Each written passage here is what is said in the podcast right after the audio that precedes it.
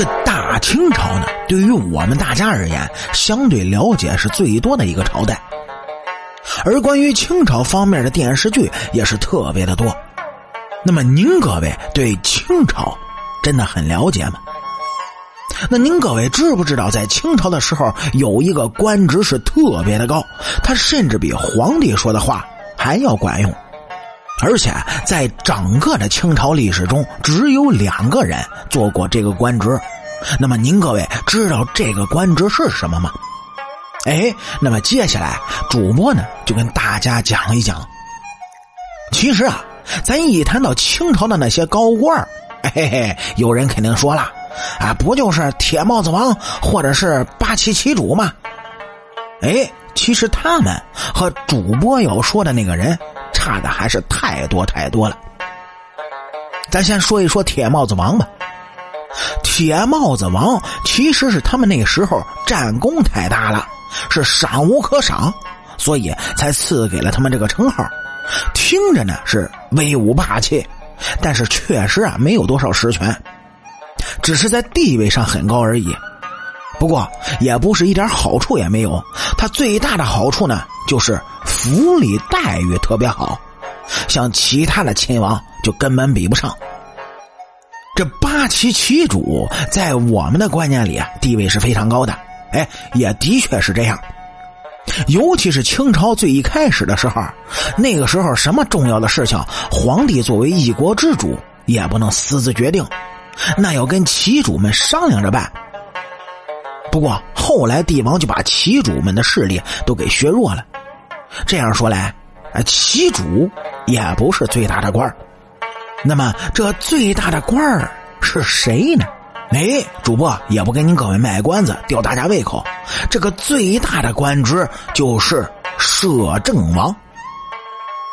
听到“摄政王”这三个字相信您各位首先想到的就是多尔衮吧？其实啊，多尔衮也是一个特别有才华的人，能文能武，也立下了特别多的战功，极受大家的拥护。在所有的兄弟里面，也是特别出彩的。当时皇太极死了以后呢，又有很多人出面要拥立他为新皇帝，但是都被他拒绝了。他选择支持了小福临登上了帝位，并且全心全意的辅佐他，辅佐他的身份呢？就是摄政王，当时呢，在这朝堂上，多尔衮实在是威风极了，所有人都得听他的，就连鳌拜都不敢做出什么出格的事儿。所以在福临亲理政务之前呢，说话算数的，那要说多尔衮，连福临啊，也就是咱们现在说的顺治皇帝，都要听他的。但是因为多尔衮这个人特别的强势，让福临是特别不舒服。身为一个帝王，竟要听别人的摆布，顺治心里是咽不下这口气。虽然多尔衮帮助福临，也就是顺治坐稳了皇位，但是在多尔衮死了以后，他却挖出了多尔衮的坟，把多尔衮的封号都给取消了。后来还是乾隆爷帮着多尔衮平的反。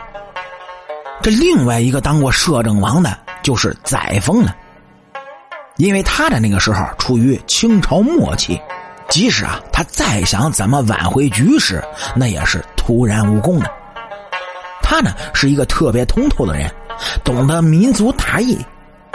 这小日本子曾经就想让载沣为他们办事但是他是果然拒绝了。知道溥仪在东北的所作所为呢，他是特别的生气，还训斥了溥仪。年老以后，他更是忧居简出，最后还把王府贡献出来，让政府作为办公室工作。